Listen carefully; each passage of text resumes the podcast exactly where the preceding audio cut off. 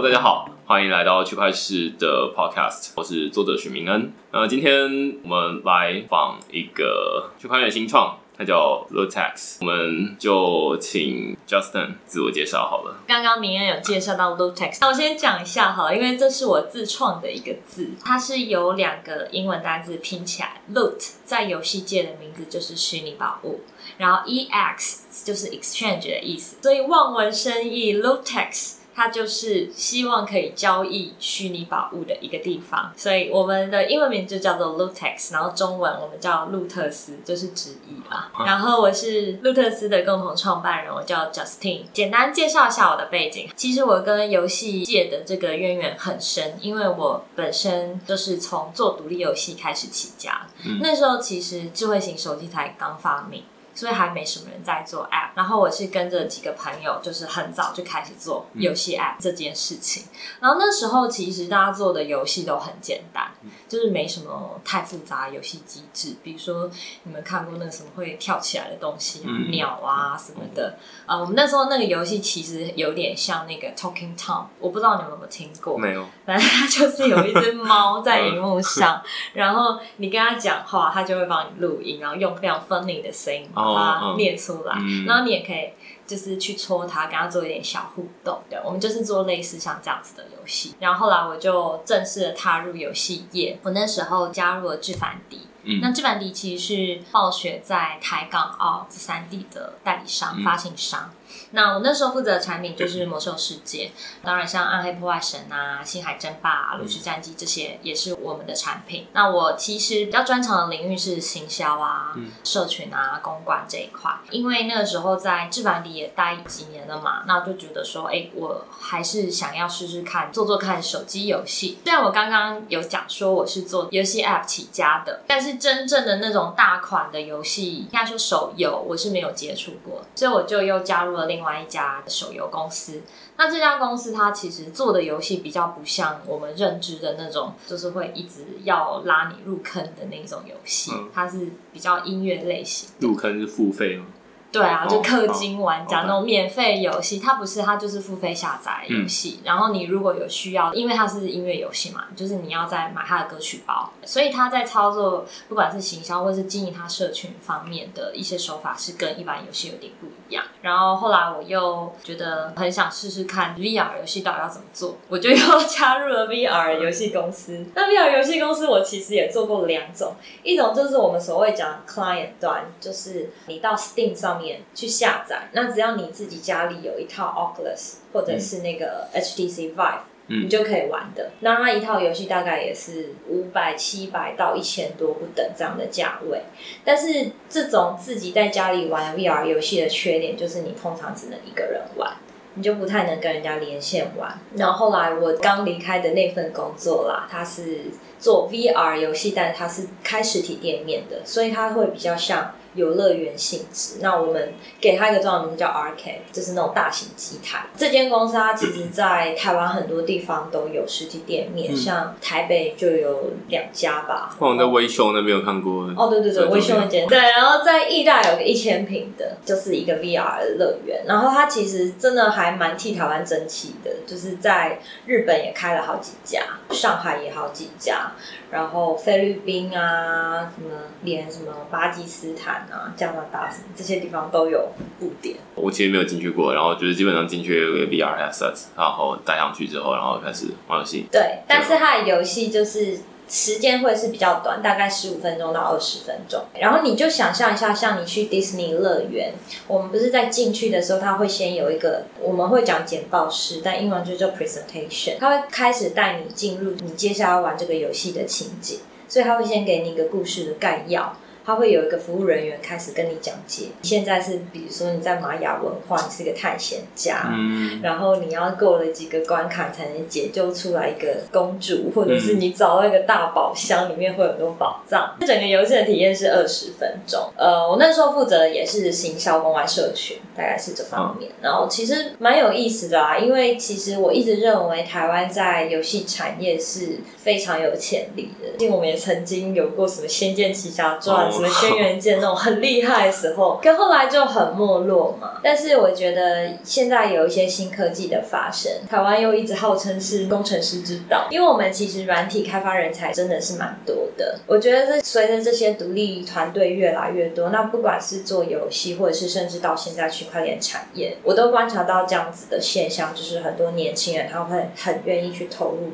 做这种比较新的科技的研发，对，所以大概二零一七年的时候，我其实那时候有被人家找去要投入一个做 ICO 的团队，然后那时候我只观察到说，哎，为什么我的 Facebook 上很多人都在讲比特币，然后我其实完全看不懂，然后那个时候就有人传了一份区块市出的懒人包给我，对，然后我就真的开始认识区块链这个东西，但我必须讲。一句实话，就是那个时候虽然读了这些懒人包啊，或者是读说啊什么是区块链这些入门的东西，我还是看不懂这是什么，所以我就渐渐发现说，哎，中文的东西已经看不够，然后我就开始会去读一些英文的文章，或甚至是对岸的一些简体的文章，然后就发现这些资讯是很丰富，然后我也才深深的感觉到说我有多受这个核心精神着迷，这是真的，虽然讲起来有点恶心。那时候我就遇到我的 partner。然后我们就讨论出来这个题目，就是我们要做 Lootex。然后我们一开始其实是因为他先注意到 Crypto Kitties，就是 ERC 七二一，他问我懂不懂这什么？那时候根本没有人在谈什么 NFT 这个东西啊，所以我们就是真的也是很土炮。那时候在台大创创。每天两个人就一直在读国外的文章，研究说 N NFT 可以怎么做。那我们是不是真的要做这拍卖场？我们还可以做些什么？然后我就一边读，一边也结合自己在游戏产业的一些 know how，然后开始也自己写一些文章。可能现在台湾真的蛮少人在讲 NFT，但只剩下我吧，我在想。我其实就是因为看到你的文章，然后就跑去讲你的 Facebook 这样，啊，就是看到在讨论 NFT。确实那时候二零一八年初的时候，就是那时候其实就是 Crypto Kitties，它中文叫迷恋猫，基本上它就是一个卡牌的收集游戏。所以其实大家听到。目前为止，应该就可以知道我们今天要讨论的是游戏的内容。那是一个游戏，但是因为我自己很少玩游戏，其实，在二零一七年底的时候，好像 Crypto Kitties 就很夯，于是那时候就很多人去买，然后甚至一只猫可能可以买到好几万块。我自己是看不太懂，但是那时候认识背后一个名词叫做 NFT。NFT（Non-Fungible Token），它听起来好像很专业，那它跟普通的代币有什么样的差异？我们经常会讲说，就是。区块链世界有两种代币，是 NFT 这端比较少人知道。一个就是 fungible tokens，就是大家所认识的比特币啊、以太币。那它的中文翻译叫做通知化代币。嗯。但是也不要去管中文翻译，因为没人看懂他在写什么。那快速的说，就是其实它是一种可被分割的货币，然后甚至是它分割后的那个东西都是可以互相取代它们的性质。我举一个例子好了，比如说一块钱美金，它可以被分割成四个 quarters，就是二十五分嘛，对不对？那每一个，比如说你的一块钱美金跟我的一块钱美金是完全一样，是可互相取代的，所以我们会叫它是 FT，就是同质化代币这样子。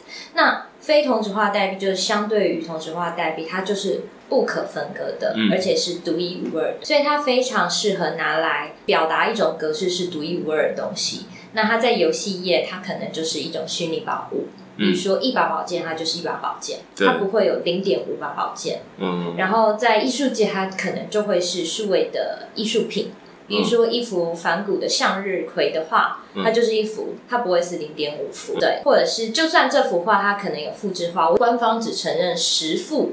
的复制画，那你的这幅跟我这幅也会不一样，因为上面会有一个他自己的身份证号，一个流水编号这样的概念。对，那它在金融方面，可能它也很适合可以作为房地产的证明。我在天母的豪宅，跟你在松安车站旁的豪宅，可能价值也不同，数也不同，不会说是因为是房地产，我们的两个是一样的东西。所以快速的理解，它就是一个不可被分割，然后是独一无二的一个资产。但是。刚突然想到，那个钱上面好像也有编号，只是大家不会 care 那个编号。对呀，而且它可以换成更小的单位，对，可被分割的。OK，嗯，那现在比较多人拿 NFT 代币用来做什么东西？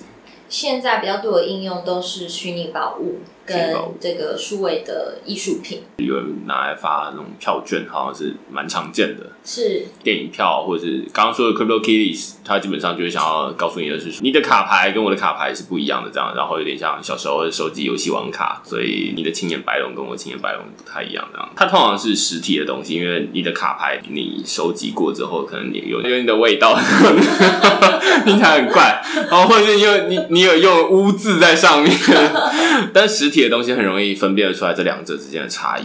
对，但是在数位世界上面，我们就很难在数位世界里面，大家很习惯就是 Control C Control V，那你就可以复制贴上一个新的东西，那大家就会不容易理解说两个东西它名字长得一样，你还会跟我说，哎，它有一个限量的概念，我就不太能够理解。但是如果实体的东西，当游戏开发商他会说，啊那我就发行。十张这样的卡牌，或者是十双鞋子，那你都可以基本上是相信他说这是 OK 的。我突然想到，这好像是一开始以太坊创办人就是 Vitalik Buterin，他是因为玩了魔兽世界，对，他好像某个宝物被改版，他是因为他玩了一个一个职业叫术士，然后术士的某一个技能就被。暴雪给 nerf 掉，nerf 就是削弱他这个技能，然后他就很不爽，他就哭了一整晚，他就决定怒删他的账号，从此不玩。然后他体会到中心化有多恐怖，因为这件事怎么会是暴雪说了算？三年后他就创办了以太坊，当时他才十九岁，可怕的人。所以我们学到一件事，就是，哎，玩游戏不一定就是没出息。所以我觉得还蛮特别，因为在数位世界里面。我们很习惯就是数位化带来中心化，他们基本上是两个绑在一起的东西。那实体的东西，我常常好像在说，就是去中心化，它不是一个新的概念。我们日常生活中的任何实体交易，基本上都是去中心化的交易。早上去买早餐，它基本上是个去中心化交易。但是如果你把它数位化，就是你用数位的方式用 Line Pay 接口支付付给早餐店老板娘，那基本上就会变成一个中心化的交易。因为 Line 它要先确定，就是说两方都是 OK 的。这基本上是钱，就是我们以前非常熟悉的这种。刚前面如果说 Fungible Token，就是这种同质化代币，什么比特币啊等等的币。无论数位新台币等等，其实同样的概念，它可以把它用在很多不同的地方。另外一个可能很明显的就是这种实体的东西，无论是实体的卡牌，或者是实体的游戏，或者是你刚刚说的宝物。因为我自己是不太玩游戏，所以我不太知道，所以今天才要找 Justin。来讨论游戏的这一块，就是它看起来很多是用在虚拟宝物上面，然后在虚拟世界上面有很多人是 care 说，哎，这个东西你说是十个就是十个，没有那种十一个的。于是大家才会想说，那到底要怎么在数位世界里面？首先第一件事情要确保是你说十个就是十个，没有偷改这件事情。第二个是我能不能自主决定我到底。持有的东西是不是真的是我持有？例如你刚刚说 Vitalik Buterin 他的招式 被削弱了，我猜啊，很多人就是没有像 Vitalik b u t r i n 这种头脑的，就你削弱一个，那就这样了，要不然还能怎么办？我猜绝大多数人应该是这样了。嗯，但是他反而会觉得这怎么可以是你决定？我觉得好像在区块链里，好像很多人都会有一点，就是觉得对权威的不服从，就是会觉得怎么可能是你说了算？就是为什么他不应该是怎么样？我不是持有这个东西吗？其实去回顾一下这个人类文明的过程，就是为什么我们会从这个君主时代迈向民主时代，就是所谓的财产的拥有权被认可。以前的土地都是国王分派给他的子民们嘛。对，但是这些子民一开始还是从贵族世袭下来，然后他再租给他的佃农，然后佃农也是辛苦一辈子帮他的这地主们打工，然后他还是无法拥有这个土地。可是后来慢慢的演进，他们开始可以拥有土地了，然后这些人民开始能够真正拥有财产之后，他开始才可能去跟这些所谓的权威做一些抗衡。对啊，因为他们可能就可以。不管是有投票权啊，或者是对于一些 regulation 的权利，他们是有的。我觉得很美妙一点就是，我们可能第一次正在面临虚拟世界的民主化，因为我们开始要拥有这些资产哦。因为一开始我们都会觉得说，数位资产为什么不被认可？就像你刚刚有提到的，我们现在网际网络都还是透过复制分享。这些资讯，去传播资讯的。但是区块链技术它可以让这个价值被传递。为什么这么说呢？就是因为它可以去确保这些稀缺性跟防止伪造这件事情。对，你刚刚举了一个例子嘛，我要传照片给人家，我的这份还会在，这样不是很奇怪？本来是一张变两张。对。在区块链世界，它会是怎样呢？一张照片，它可能是一个 NFT，好，我传给你之后，我的这一张照片就不见了。这是区块链它可以做到的事情，它让这个价值的转移是变得公开透明，而且我是可以证明这件事是真的被发生。所以刚刚游戏厂商他去 claim 说，哎，我这把宝剑，我全伺服器只会有十把。这在现在的传统游戏是很难被证明。我怎么可能叫这些有十把宝剑人同时站在这个游戏大厅，大家一起秀出来，我才能确定说，哎，游戏厂商有没有骗我？谁知道还有一个人没上线这样子？对啊，或者是游戏厂商会不会工程师自己私心偷偷改了几个城市，我又弄了一把？对。但是在区块链游戏这件事是可被证明，因为你可以去看它的城市嘛，然后你可以看到说它到底一学了几把。像昨天我们还。在查 My Crypto Heroes，它是现在最红的以太坊的区块链游戏。它总共也就只有一万六千多只的英雄，然后这个是公开透明，大家都可以查得到的东西。也就是说，你这个稀缺性是可以被证明的时候，你的数位资产才会真正的有价值。嗯，所以其实现在如果是在技术领域的话，好像看起来大家都会说，如果你要发行一个稀缺的宝物的话，基本上最简单的方式其实是开源，就你把你的城市码公开给大家看，那大家就知道说，哦，那你确实是做这件事情。那这当然是一个很简单的方法，就大家就会说啊，那这样不用去跨链啊，然后也可以做到这件事情啊，大家都可以验证你说的是不是真的。但是多数这些游戏公司也不愿意。开源就是了，这是一部分啊。然后另外一部分是说，那过去大家都是中心化，就是说你这个公司就是数位的东西，基本上就是你说了算这样子。但是现在看起来，我觉得好像比较有价值的地方在于二级市场的交易。嗯，就是说过去假设我要交易这个宝物的话，我不知道你有没有用过八五九一还是什么？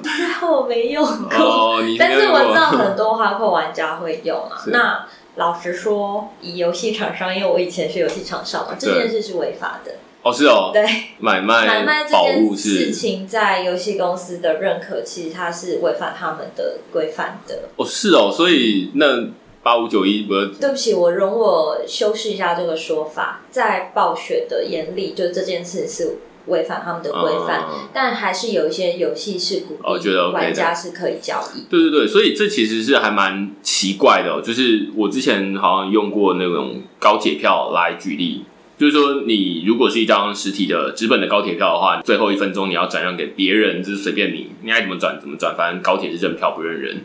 但是如果你是数位的票券的话，你载到这个手机里面，然后你取完票之后，你就没有办法转让了，你只能退票。就是为什么？就是我付了一样的钱，然后为什么你就不能让我做这件事情？同样在游戏里面也是一样的。就是如果这是一个实体的宝物的话，那基本上我就拿到我爱转给谁，我要怎么卖是随便我。但是目前看起来好像都是一个数位的方式，就是说我这个宝物，然后某种程度就是虽然我也付钱了，但是好像还要 follow 你的规定。是啊，然后于是无论哪间公司啊，就相信有很多除了暴雪之外，很多公司他们可能也不鼓励大家做这件事。对，就是彼此交易，这可能会破坏游戏的平衡或者是什么东西的这样。很多玩家可能不会去注意到这件事情，就是当你要进入游戏前，游戏公司是要你。看完一段很长很长的规章，他就是接受啊，不接受不能玩。对呀，你一定要赶快接受。它其实里面写的很清楚，就是你在里面所拥有的任何的宝物或是角色这些的真正拥有权是隶属游戏公司，然后我们只是。租借这个东西给你，所以当然还是他说了算，嗯因为你并没有真正拥有这个东西。这真的是就是很经典的中心化。你放在我们家银行的钱，这其实是我们的钱，你只是叫我们代替你帮你转账这件事情而已。对啊。总之，这个东西就先放我这边。当然，银行这个例子是随便说啦，但是基本上是假设哪一天他要你同意这个条款，或者是你在我们家产生的资料是我们的资料，类似这样子，或者是怎么样，有很多不同的可能性。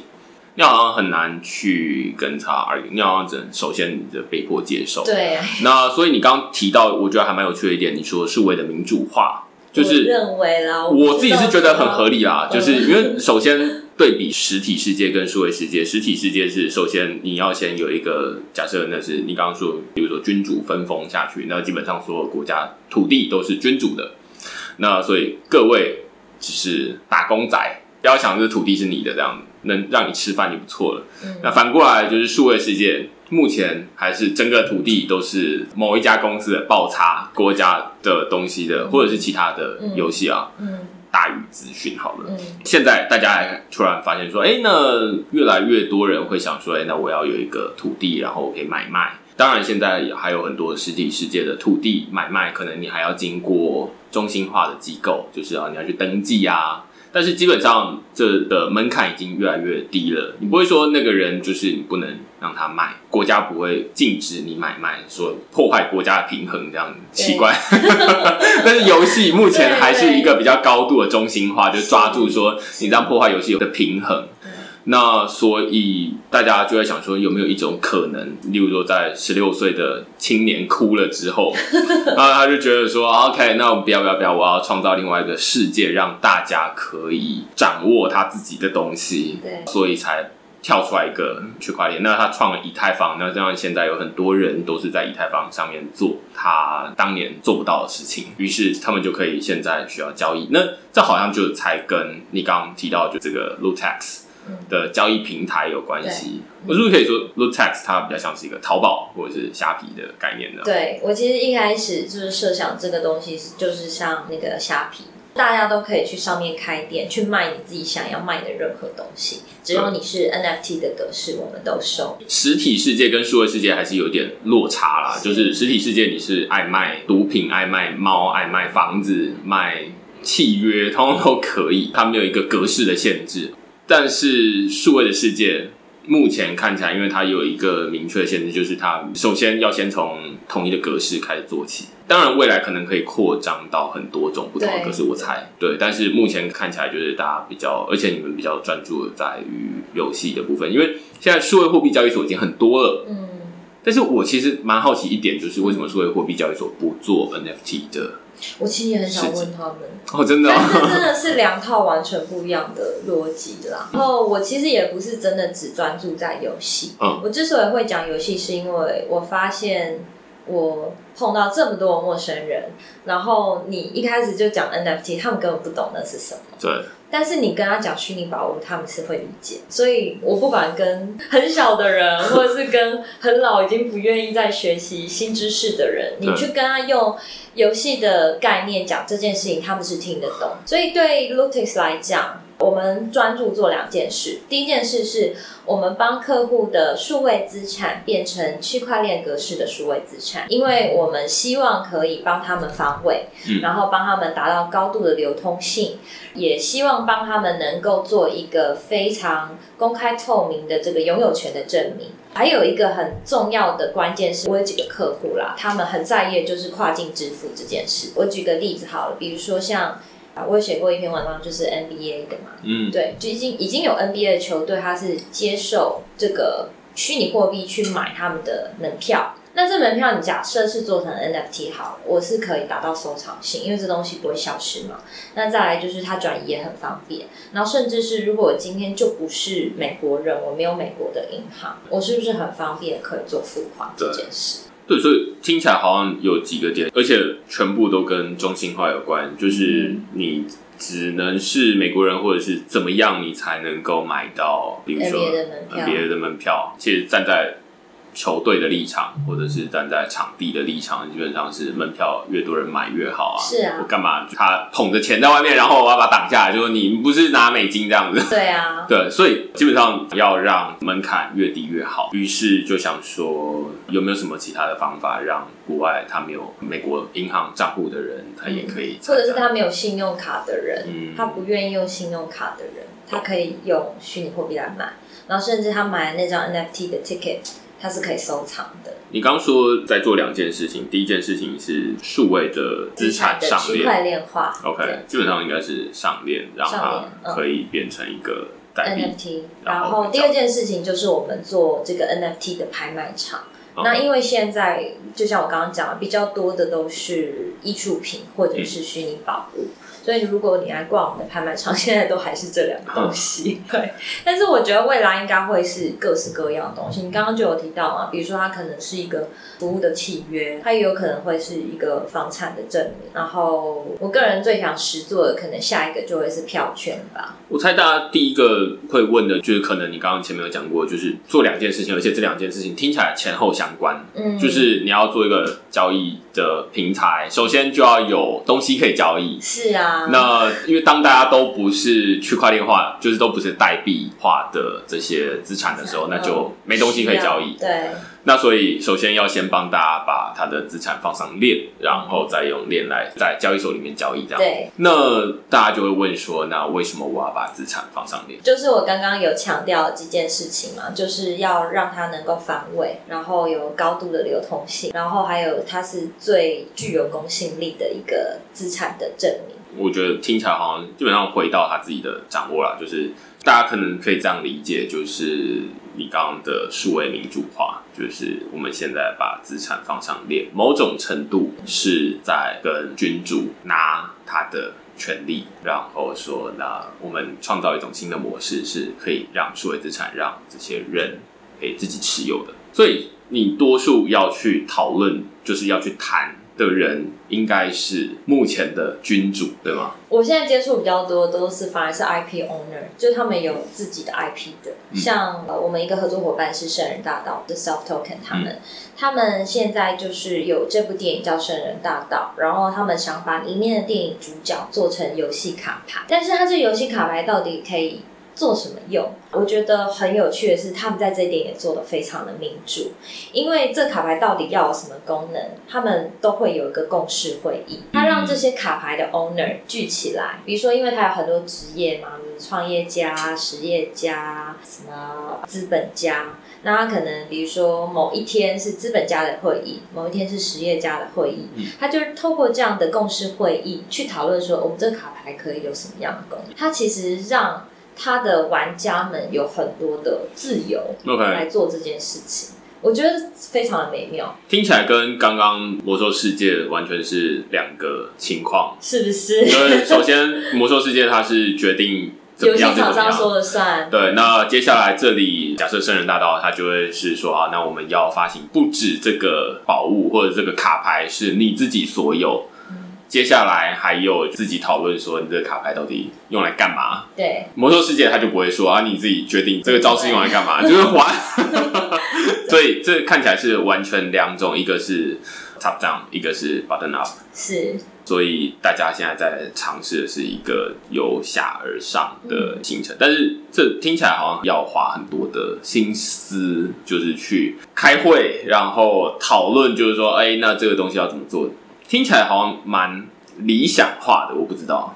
对啊，所以不是很多人都说这是以太坊最为人诟病的一点，因为它可能是最民主的一条 区块链。嗯，我想到我前天才跟我一个中国的朋友聊天，对，然后他就跟我说：“你不觉得其实很多时候集权反而还比较好吗？因为它比较有效率。比如说我们要盖一个高铁，它可能几个月内我们就可以盖成。”但你看看你们台湾，你看看你们美国，可能说要盖个高铁，几年都还是无法盖。对，因为我要征收土地，然后土地的产权在民众的手上，所以钉子户他就不愿意出售这样子。所以我就很想在这里引用 Vitalik 他讲过一句话，说：当我们大家在诟病说，哎，区块链这么没有效率，那是不是因为我们忽视了一些看不见的社会成本？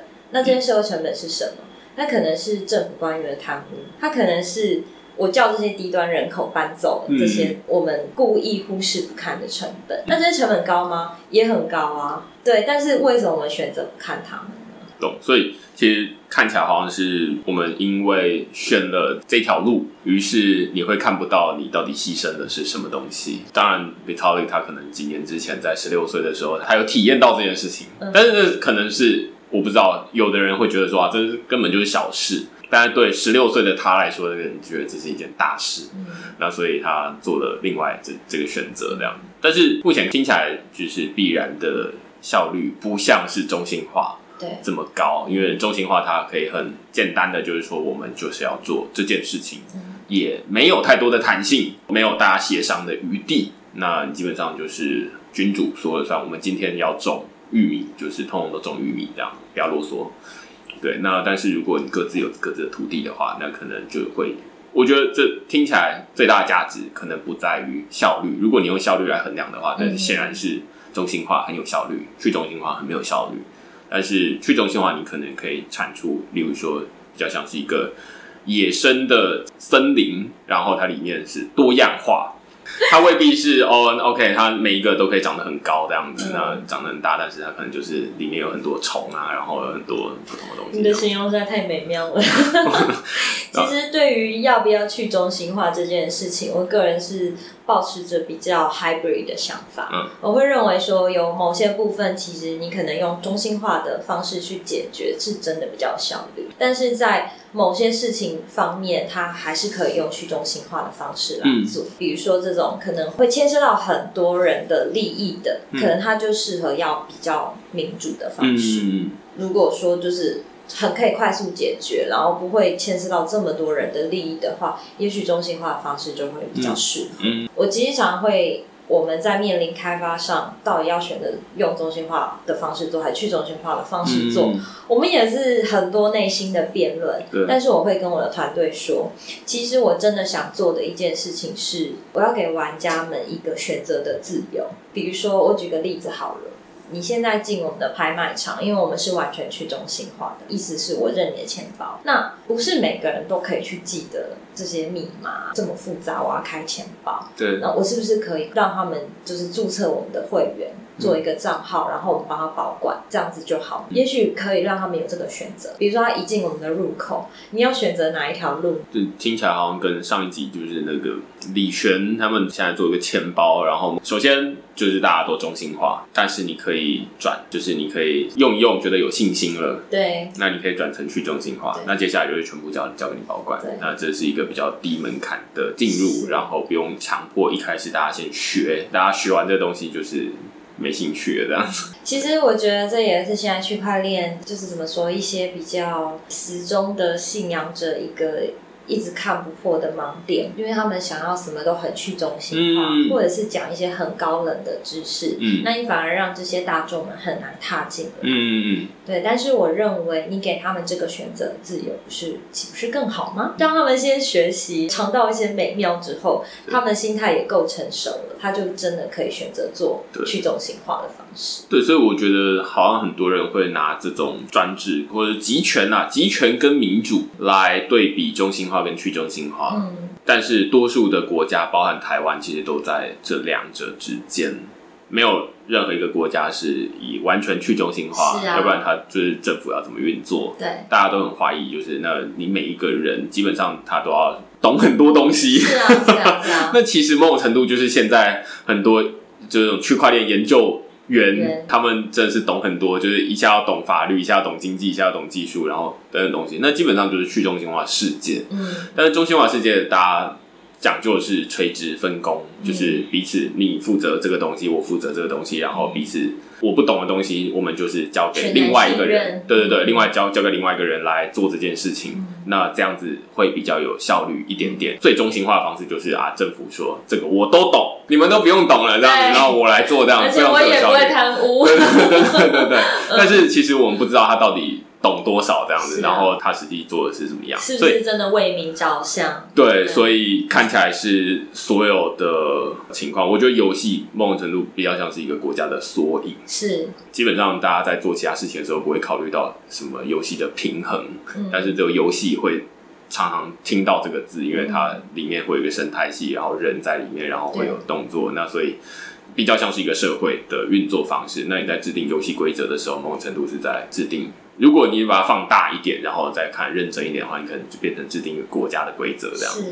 所以我觉得看起来好像也是因为它比较复杂，所以它在一开始可能是一开始比特币它可能是纯金流，嗯，那但是后来慢慢的开始，大家会发现说，哦，常常跟钱未必有直接的关系，它可以用在很多不同的地方。嗯。那其中一个可能是游戏，当游戏运行的 OK 了，当然大家就会想说，OK，那我再升级，然后变成国家的治理，它可能也不会变成是全部整个世界都是由什么智慧合约来掌管，是，但是可能会有一部分是交给他们来做，然后让大家的自主性会比较高一点点，而不用像现在就是凡事问政府。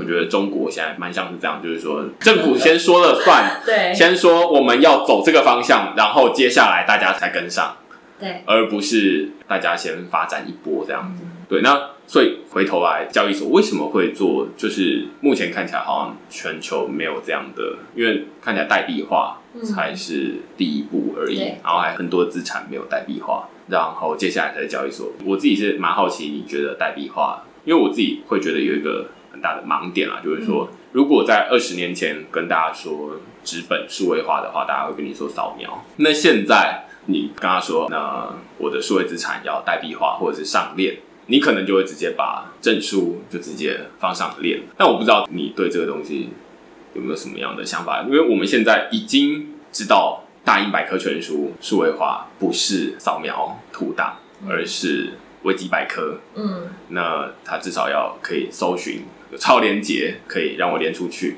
那现在的上链，就是目前看起来的做法，还是把实体的东西直接放上链。有一些会是原生，就是数位资产，像我刚刚提到一些数位的艺术品，因为现在很多的 artist 他可能本来就是利用电脑来创作的，那你说他的东西能够有纸本吗？可能最后会可以 print out，、但是对他来讲，可能在数位的环境下的呈现会是更美妙，因为它嗯可能会是动态的、啊。嗯，根据我的了解啦，现在数位艺术品的买卖其实还蛮好笑的。我对听说是会连电脑一起买的，嘛，好，它可能一年它里面还有一份这样子，这是一个原因。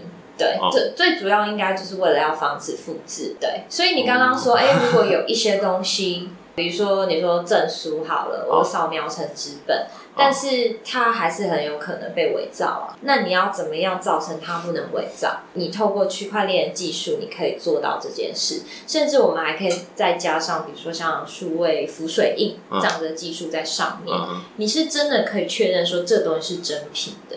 所以目前看起来好像它其实还在发展很早期，那我觉得，对我觉得现在大家就是在尝试各种的可能性吧。觉得这件事情一旦被打开之后，你就要面临可能周遭所有东西都是 NFT 的世界，嗯。这是真的，因为我们现在很多东西都已经是数位化的。因为我最近开了线上课程，然后我就觉得很想要把课程的证书变成 NFT，然后让大家可以拿走。其实，在线上课程平台上面，它也有一个完课证明啦。嗯，但是问题是，那个完课证明就是绑在它的平台上面，哦，然后我就觉得奇怪啊，因为如果你去参加一个，假设小朋友去参加营队的话，那至少营队也会发给你一个奖状啊，对对对，然后你就领完之后，你可以收在那个自己的证书簿里面啊，然后贴在墙上，对之类的，虽然它不能交易啊，但是它至少可以收藏。但是现在数位的做法通常都是直接绑在平台上面，所以你要秀给别人看的时候，你说等一下，我登录一下这样。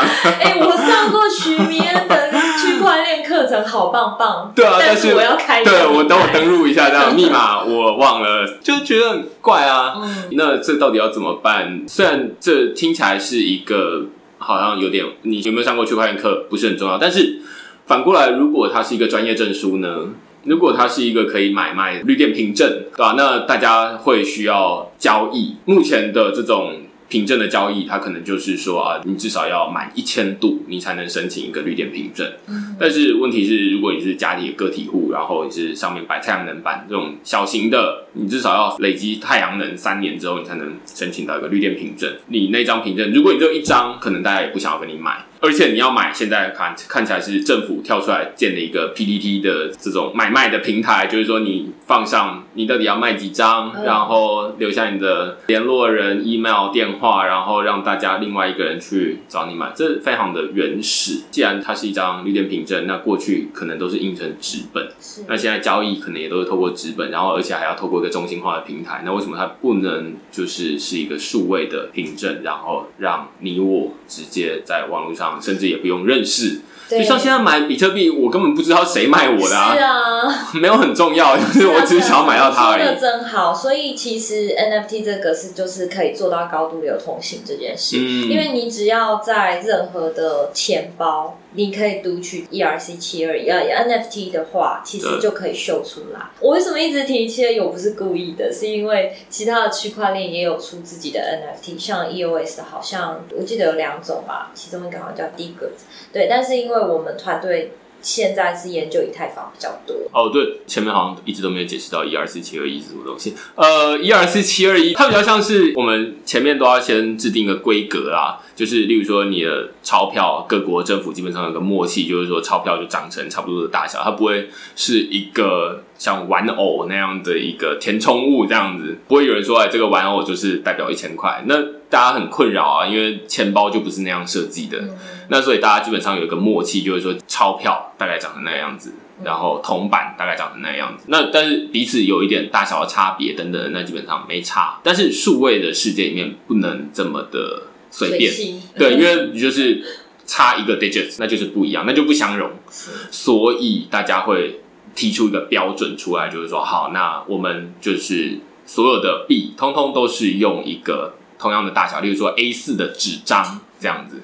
那所以有了大家先定出一个标准之后，那接下来才会有周边的发展啊，例如说你有 A 四的纸张之后，政府才说啊，那我们要采购呃文件夹。然后文件夹就要放 A 4的纸张的大小，那接下来我们才能够提升政府的行政效率等等的。首先就要先有个规格，那 ERC 七二一就是一个大家讨论出来，就是说现在大家比较广泛使用的 NFT 的规格，就是说无论你是卡牌，无论你是电影票，无论你是呃，今天我写的对，或者是我写什么 domain name 域名，你其实通通都是用一个代币的形式，而且是用 ERC 七二一这个规格来呈现。那其他的规格倒不是说不讨论，也不是说不重要，而是说它使用的人少。嗯那使用的人少，就代表是哦，那现在有人跳出来说，哎、我们都使用这个钞票这种大小 A 四的纸张。然后有人说，哎、我们不要不要不要，就是我们要用 B 五的纸张。那但是 B 五的人很少，那基本上这个规格是取决于使用的人数的多寡。那如果越多人使用，它的影响力越大。是啊，所以目前 ERC 七二一是大家最常使用的规格，这样这也是一种网络效应嘛。所以目前看起来，连交易所就是这种 NFT 的交易所，那它看起来也是做这种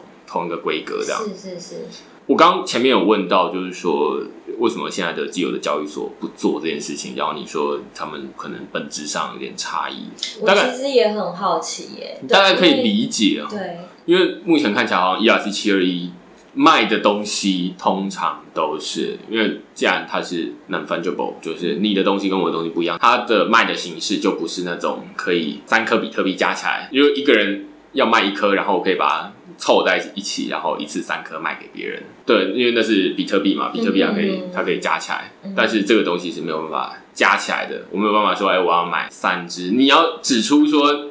你要哪三只猫？对，对，那你不能说给我三只猫，他就说请问哪三只这样子很怪啊，所以它要列出来的整个形式可能都完全不一样，或者是营运的方式都完全不一样，所以这听起来我会觉得目前的交易所比较像是金钱的这种交易所，就是我们常去换汇啊、出国换汇这种交易所。那我们实际上现在在买卖这种 NFT 卡牌的交易所，比较像是淘宝或者是虾皮这样的交易所。那淘宝上面，面向会更多。对对对对，它会有很多独立的东西的可以对啊。比如说这这一家专门卖三 C 产品，这家卖美妆，对啊对不对？对，嗯，所以目前看起来好像就是两种，那你不会说期待那个什么 Travel Fox，那是一个换汇的交易所，然后他们跳出来说，哎，我们要做淘宝，那听起来就很怪，因因为这是两个完全不同的专业，这样。是是是，对，嗯，你这样讲我也觉得有道理。我还蛮好奇，就是现在在上面买卖的人，通常是什么样的人，或者说买卖上架的东西？你们现在是打算怎么开始？我我补充一个，刚好是我今天早上看到的文章，他说十一月十二号 NFT 的交易次数，就 transaction 的次数，竟然已经大过于 ETH 的交易次数，哦，已经到了五十万次了。然后，这对我们来说是一个非常令人兴奋的新闻啊！因为一开始都觉得，哎，NFT 交易这件事很小众，对，然后大部分都是游戏玩家在做这件事情，对。但是你观察现在全世界最大的这个 NFT 的 marketplace 叫 OpenSea，嗯，它里面除了游戏的虚拟宝物之外，它其实也有很多的艺术品了，然后甚至还有就是像你早上写的那篇文章，ETH 域名这些。所以你可以开始嗅到这个味道，就是有各种东西要变成 NFT 了。我也是最近才看到 OpenSea 他们上面有卖很多不同的东西，只是它的拍卖逻辑我是还没有很懂，就是就是不知道到底是怎么出价，因为我看的东西都好贵。那总之就觉得好，那上面看起来有一些东西，未来或许大家要投资的东西，可能不是像比特币、以太币那种纯粹跟币有关系的东西，而是。有实际的用途，例如说，我早上写的 ENS 网域，它可能就是实际的用途，它可以让你别的比较简单记忆背出。所以你买了是不是？我注册了，我因为你要先跟他 make offer。对对对，然后所以我还没有在 OpenSea 上面买过东西，但是大概知道说，哦，那这是一个 NFT 的交易平台。其实我不知道现在还有哪些。其实就 Open Sea 最大嘛？Open Sea Rabbits 其实还蛮多，然后刚好也是昨天一个朋友贴给我一个新闻，有一家。团队跟我们做很像的，我不确定他是不是美国团队，他们叫 Nifty Getaway，他们就是被那个当初 Facebook 共同创办，不是有一对兄弟档，他们把那间公司买下来的。对我们团队其实也是一个很令人兴奋的心开始有人在注意 NFT 这件事了。对，对啊，但是目前看起来好像。不多啦，不多，但是会越来越多。我相信有一些甚至是做很专门、很专的，比如说我很喜欢研究一个网站叫 Super Rare Co，他们就是专门在卖以太坊上的数位艺术品。对，那 Open Sea 它就是兼容并蓄，就是虾皮什么都有卖。所以因为。刚刚前面提到，就是说实体的世界都是去中心化交易，嗯，然后数位世界目前多数都是中心化交易。那但是我们现在要把实体的这种去中心化的概念搬到数位世界来，然后会有一个去中心化的数位交易。嗯，以前大家不熟悉这件事情，但是大家很熟悉在 PC Home 上面买东西。嗯，所以未来大家可能可以期待的，我不知道，说不定是说，哎。它的重点并不在于说，现在很多的交易所都强调他们的交易量有多少，嗯，但是在这里可能大家未必交易量是这么关键的指标，而是说。你的品类什么稀奇古怪？对对对对，什么什么都卖，什么都不奇怪。对对对 对，那或者是 eBay，你可以在上面买个什么盘龙花瓶之类的，这种东西可能会变成是 NFT 交易所的重点。所以他们强调的是，像 PC Home，他们就会说我们的品相。有多少？我们有几十万种、几百万种，然后接下来再往下做，就是说啊，那我们的这种 shipping 到底是有多快？这样子对。但是当然，这个就是 shipping 就没有问题，因为在数位世界里面就没有这种实体的地理的限制的问题。是啊，几分钟之内就到。对，shipping 就不是交易所管的 东西了。但是在 PC Home，他们可能就是还要管很多东西。所以你大概可以感受得到这种数位跟实体之间的融合。嗯，那到底？会长成什么样子？其实看起来是大家才刚开始而已。对我可以举一个蛮有趣的例子，因为这是我一直很想尝试做的题目。像现在大家都在讲炒鞋嘛，嗯，对，你要炒一双很贵很贵的球鞋，对，现在都说哎，怎么炒币 low 掉了？要炒就炒鞋子。对，那我刚好也有做过一个客户，他们想做一个限量潮牌鞋子的。电商平台，比如说我现在要卖一千双 Air Jordan 十一代好了，那我在我的网站上开卖，那我是会发出一千张的这个购买凭证，那大家会来抢，有点像在抢演唱会门票的概念。那抢到这个人，我瞬间就可以去转手再卖掉，去炒高它的价钱嘛。那这个凭证它同时也是这双鞋子的提货券加这双鞋子的身份证的概念。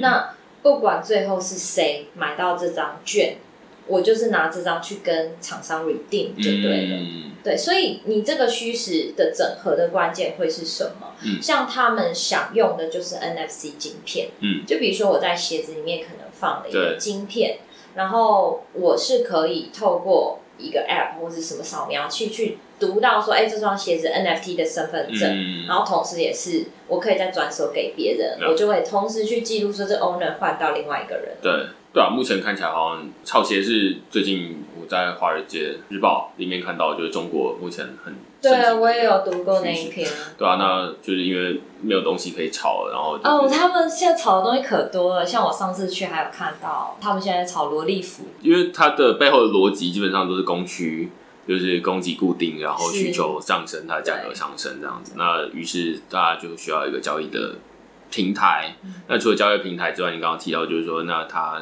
交易给你之后，你要有一个数位的凭证。嗯，那数位凭证的真假当然就很重要，所以你前面会提到，就是说、要来做防伪。接下来，通常目前防伪都是用区块链来做的，还蛮简单的。嗯另外一部分就是你要实体跟数位如何勾在一起。对，我怎么知道你拿这个凭证代表这双鞋子？那于是它基本上要让这个鞋子有一点数位化的概念，所以我们上面放了 NFC 晶片，嗯。让它可以跟数位搭配起来，然后确认说啊，那就是这双鞋这样。对，听起来好像有越来越多的商品。像酒啊，酒我也常听到，哦，对，嗯，因为我现在也没有喝过什么了不起贵的酒，所以都不会我放们太平这种东西民。百姓，但其实你去 看什么佳士得那一种，对啊，那种拍卖场真的厉害的 whisky 或是红酒，都是一瓶几百万的。对，那你说这种东西的真伪重不重要？对，所以我觉得这好像可以接下来推出一个结论，就是说到底什么东西是先上链的？因为你们正好有在做帮别人上链，然后接下来再交易。然后刚刚前面有说，现在已经不用 shipping，就是不用配送。对，那所以看起来你做了很长一段工作。嗯那目前什么东西是线上链，或者是你自己觉得目前现况是怎么样？然后你觉得什么东西是更适合上链？但是他们还没有。嗯，我觉得像高价的商品，嗯对，然后非常需要去证明真伪性的这种东西，嗯还有想要做到高度流通性的东西，嗯，对，像你说的那个数位票券这种，因为现在多数的票券如果是实体的，那基本上就很难转让。最容易遇到的问题就是我的这个票券，我在台北，然后我今天要买一张票，结果买家在高雄，这样今天寄也寄不到你那边这样。那但是如果是数位的，基本上可以解决这些比较小众的需求。嗯，当然，它未必是主流的需求，但是你看，就是这种早鸟票、晚鸟票，这些晚鸟票，他们之所以能够存活，是靠着数位化打破了地理的限制，大家不需要约面交。但是它还是有一些限制，最大的限制就是说，那比如说平台，它就会说，那你禁止某一个时间之内，比如说开演前二十四小时禁止转让，那你玩鸟票就玩不到二十四小时是啊。，而且我说的那几种适合做成 NFT 的这些特性，就是要有收藏性啊、高流通性啊，然后仿真伪，你不觉得演唱会门票就很适合吗？对啊，就大家去参加一场就会，然后他感觉就会需要收集，就是说对啊我陈绮贞粉这样子。对，我看过 Coldplay 演唱会，我当然想要一辈子珍藏它。对对对对对。啊，对，所以目前看起来好像都是把这种实体的东西数位化，或者是你刚刚有说，就是它原生数位的东西，然后再上链这样。子。嗯。我觉得总结来说，可能是变得跟实体的交易一样，这么的有弹性，嗯，你爱怎么交易就怎么交易这样。对，对，那不用受到中心化平台限制。我也希望就是你的听众们嗯可以跟我们一起发想，就是 NFT 还有什么有趣的应用哦，对，这其实还蛮重要。就是当然，多数人都是 follow 啦，就是嗯现在有什么东西可以交易，有什么交易。但是目前这个领域是大家可以听得出来，就是说才刚开始，对。所以其实没有人知道到底什么东西是适合上链的，对。然后甚至是用什么形式上链的，对。这是需要大家帮忙的哦。一部分，这样。对啊，跟着我们一起探索吧。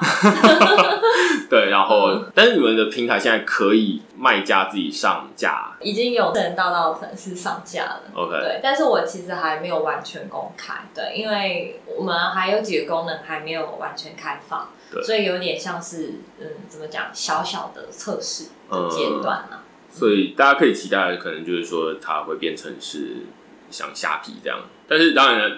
你反过来，你也可以期待的是，可能哪一天虾皮也突然忽然想到说，哎、我们好像可以做这件事情，对对对，我们好像可以做上链的资产。为什么做呢？就是他们本来就很会做这件事啊，这样。